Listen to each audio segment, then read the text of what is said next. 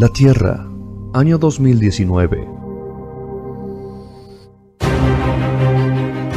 Un planeta donde cada habitante cree haberlo visto todo.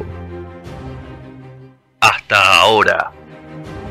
Como anticiparon los profetas y las antiguas escrituras, llega Él, nuestro elegido.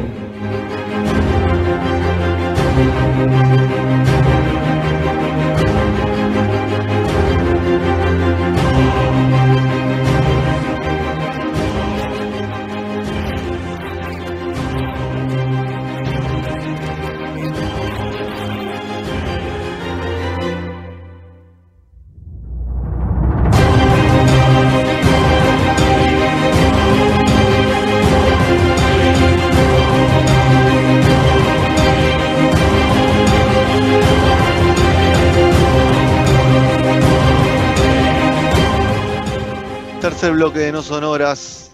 Acá estamos en el aire de Radio La Calle hasta las 21 horas. Ya pasó la tanda, así que tenemos vía libre para darle de corrido una hora y pico. Bueno, señor Rodri, vamos a, a retomar lo que quedó pendiente la semana pasada. Que es Alien. Exactamente. Alien. la saga de Alien, que habíamos hablado de las primeras tres películas. Alien, el octavo pasajero, la primera del año 1979, dirigida por Ridley Scott. La segunda, Aliens, del año 1986, dirigida por James Cameron. Y luego Alien 3 o Alien al Cubo, de 1992, dirigida por David Fincher. Pero nos faltaban tres películas más para cerrar la saga. Y eh, llegó la cuarta parte de esta saga, que fue Alien Resurrection en el año 97. Esto fue, eh, como bien eh, estamos acostumbrados, podríamos decir, en esta saga, fue de la mano de otro director. O sea, en cada película hasta el momento hemos cambiado de director, de equipo creativo, pero siempre con la misma protagonista que fue y es, mejor dicho, porque, o sea, lo fue, pero es la, es la saga de Alien en algún punto, la señorita Sigourney Weaver. Eh, entonces, ¿qué, ¿qué pasó? Si ustedes vieron la 3, o sea, haciendo la cronología, en la 3, Ripley, nuestra heroína en toda esta saga, murió, o mejor dicho, se suicidó. No voy a decir en qué circunstancias, véanlo, pero Se parece que... ¿Cómo? Se nismañó. Se Se nismañó. nismañó. Lo que comúnmente se denomina nismanio. No, eh, ¿qué sucedió? En el año 97 eh, contratan a Jean-Pierre Genet, que había eh, dirigido una película muy famosa, que fue nada más y nada menos que Amélie. Eh, no sé si lo tienen, ¿la, la llegaron a ver ustedes a Amélie? Yo a Amelie no la vi, pero la escuché nombrar por todos lados. La, la La- debo- la la- tengo pendiente. La tenés pendiente. Per- perdón, Amélie la hizo, an- eh, perdón, la hizo después. Eh, es en el 2001. Esta estamos hablando del año 97. Siempre Igual la tengo pendiente. Aunque sea La tenés pendiente igual. Lo que había hecho antes, muy conocido en el año 91, había sido Delicatessen, otra también un clásico, podríamos decir, de- del cine francés, y La ciudad de los niños perdidos. O sea que tenía gozada de mucha fama, era como esas promesas del cine francés. Y en el 97, como Alien de alguna forma se convirtió en una especie de semillero de nuevos directores, eh, lo contratan para Alien. Así que, ¿qué pasó? Como decía, Ripley no está más, se suicidó. Pero, pero, pero, pero, se les ocurrió en esta nueva película, en la cuarta precisamente de la saga, resucitarla. O sea, no tiene paz, pobre Ripley. O sea, se cansó, pobre, de estar durante años durmiendo, 50 años, despertándose y otra vez un alien.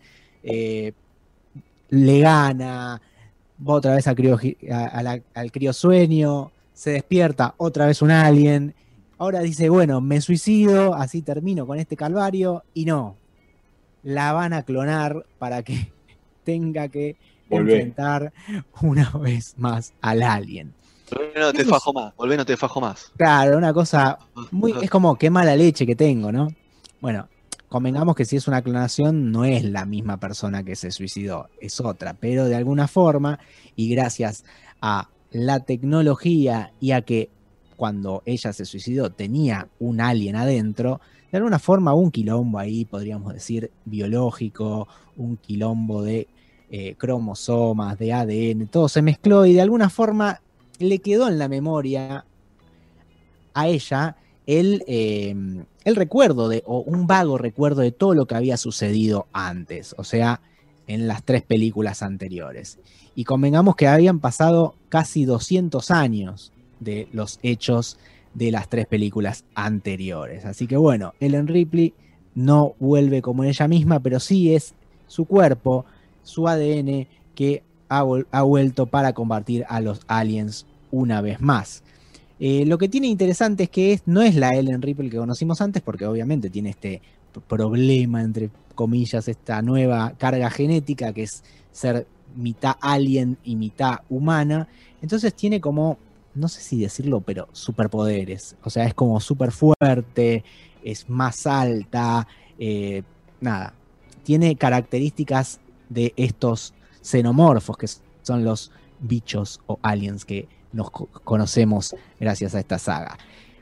Ella es producto de un experimento científico y en ese experimento científico, en esta nave, están clonando aliens, están tratando de hacer nuevos aliens. ¿Y por qué? Por la, porque la compañía Weyland sigue con este quilombo de querer usar a los aliens como armas, como armas al servicio de la humanidad, ponele.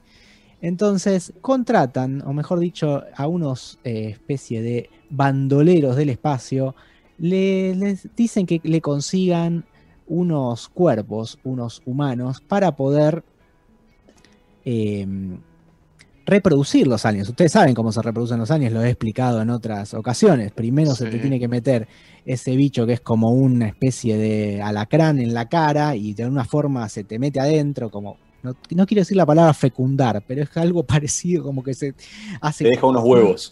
Claro, te deja unos huevos adentro. Es como un parásito.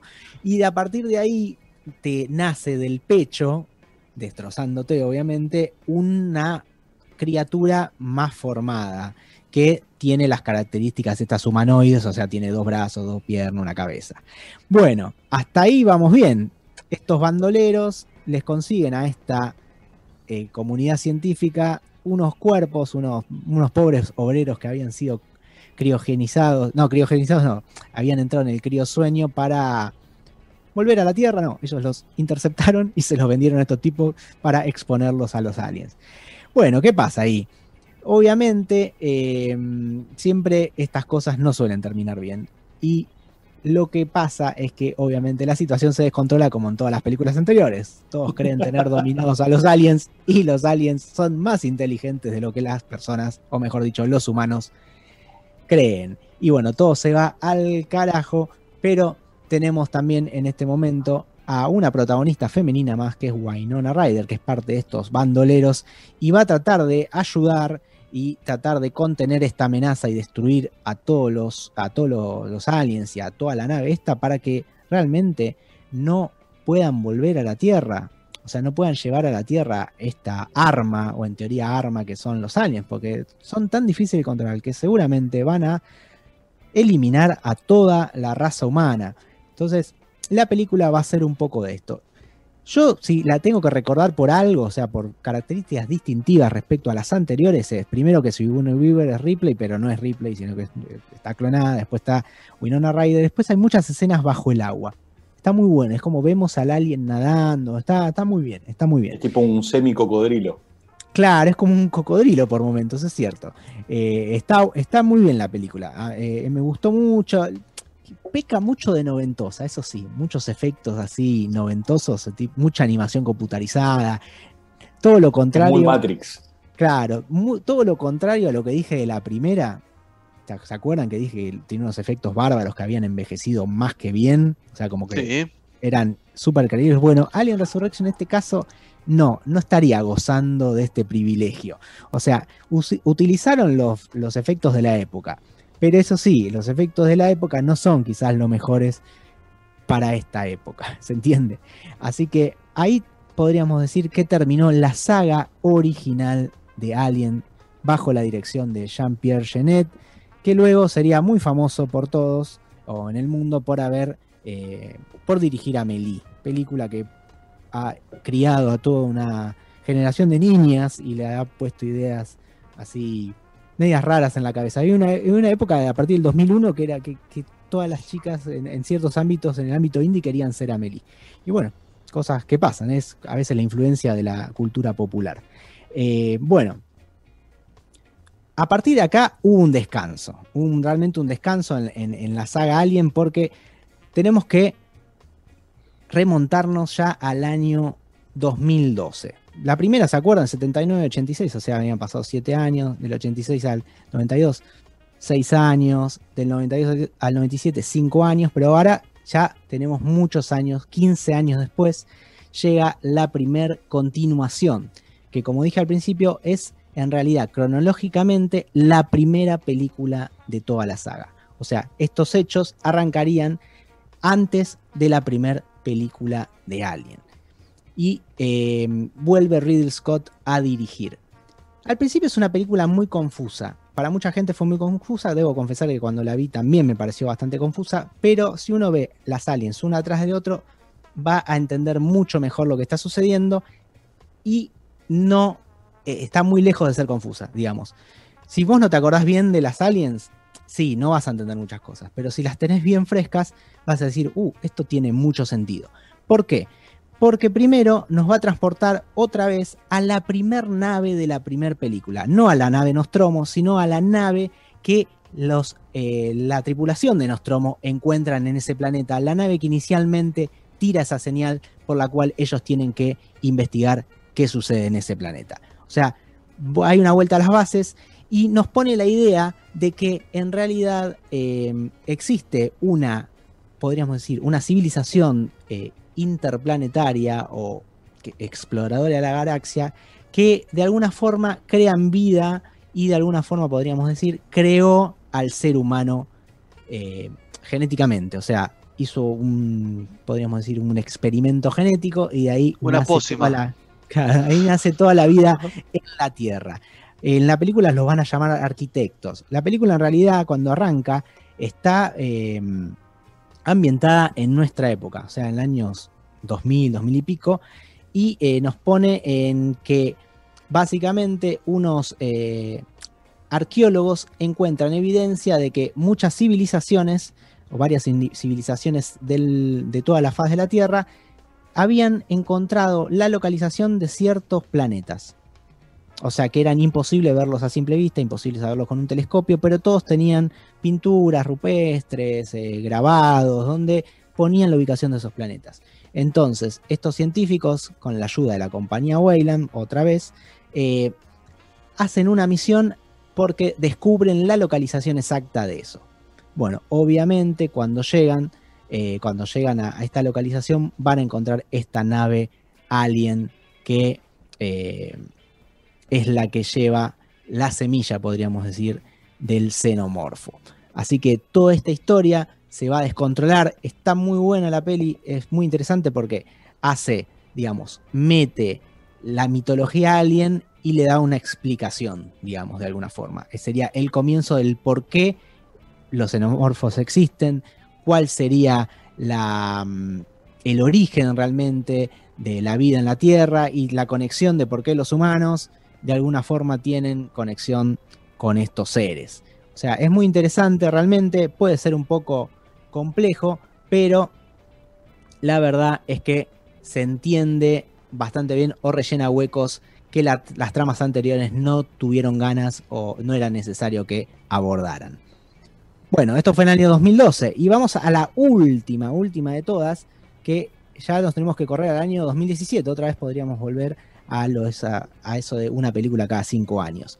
Otra vez Ridley Scott, volvemos a llamar a la película Alien, esta vez con el subtítulo de Covenant, que es básicamente otra misión. Otra misión que eh, lo que intenta es averiguar, eh, está investigando también la vida en el espacio y de repente se van a topar con los sucesos, o mejor dicho, con el planeta de estos arquitectos que eran estos que hicieron esta especie de experimento genético, por decirlo de una forma, que dio como resultado la raza humana y después nos vamos a enterar que prácticamente también la vida de los xenomorfos. Eh, es una historia muy interesante, eh, está como bien dije, dirigida por Riley Scott, es un paso más en toda esta gran explicación de por qué existe y por qué evolucionan los aliens. Y mm, realmente está buenísima porque tiene un elenco así muy grosso. Em, está Michael Fassbender, está Katherine Waterston, está Danny McBride. O sea, son todas como, todo, todos están muy bien en sus papeles. Y eh, realmente el que se come la película, por decirlo de una forma, es Michael Fassbender, porque hace de dos papeles. Es una cosa muy loca, que es un, es un androide en realidad, es algo, una constante en todas las, las películas de Alien, que hay androides con características humanas, o mejor dicho, eh, son más inteligentes que los humanos en algún punto, pero tienen toda su fisonomía igual, idéntica. Y ahí nos vamos a enterar que, que este personaje, este androide, tiene mucho, mucho que ver en la creación del alien original. Así que es muy, muy interesante cómo va llevando un hecho al hecho siguiente, la película siguiente conectada a la otra película, pero hay un hueco en toda esta trama, va, mejor dicho, en esta saga, porque se dice que Ridley Scott le falta filmar una película. el problema es que Ridley Scott está muy grande, ya tiene 83 años, y él dice que falta una película para explicar la conexión real entre la, estas dos películas, o sea, Prometheus, Alien Covenant, con el octavo pasajero. O sea, falta contar una historia, o mejor dicho, un pedazo de historia, para que esta saga de, alguna forma esté totalmente conectada y tenga una coherencia eh, total, ¿no? Dije dos veces. No importa. Rodrigo, al pie. Esperamos que algún día esta película se filme eh, y, se logre cerrar la saga, ¿no? Porque es, lo que hace falta, un cierre. Eh, la verdad que todas las películas están, están muy bien, hay algunas mejores que en otras, y me tengo que quedar con dos. ¿Con cuál vas? Con la primera de todas, me parece que es excelente. Y después, la verdad que viéndola eh, con, con esto de haber analizado película por película, me parece que Prometeo es la mejor de todas porque explica cosas que hacen falta para entender por qué existen estos seres. Así que vamos con, con esas dos, pero lo ideal es verlas todas. Así que espero que tengan ganas de verlas. Traté de no spoilear, traté de no contar cosas claves más que las que todos saben de alguna forma por haber vivido durante todos estos años. o sea, hay escenas muy clásicas y eh, la verdad es que es una eh, saga que se disfruta mucho y se disfruta mucho más pudiéndolas ver así en forma seguida y no con estos delays de años y años y años. Así que espero que tomen la recomendación. Esta es una parte de este mundo, porque si no lo saben, después está toda la pequeña saga de Alien vs Predator y después toda la saga de los depredadores, que ya es otra historia. Así que quizás en algún otro momento podamos tocarlo también en esta sección. Muy bien, así pasó Rodri explicando la semana pasada la primera parte, esta semana la segunda, la pueden escuchar después en, por Spotify y en YouTube van a poder ver el video completo de las dos secciones.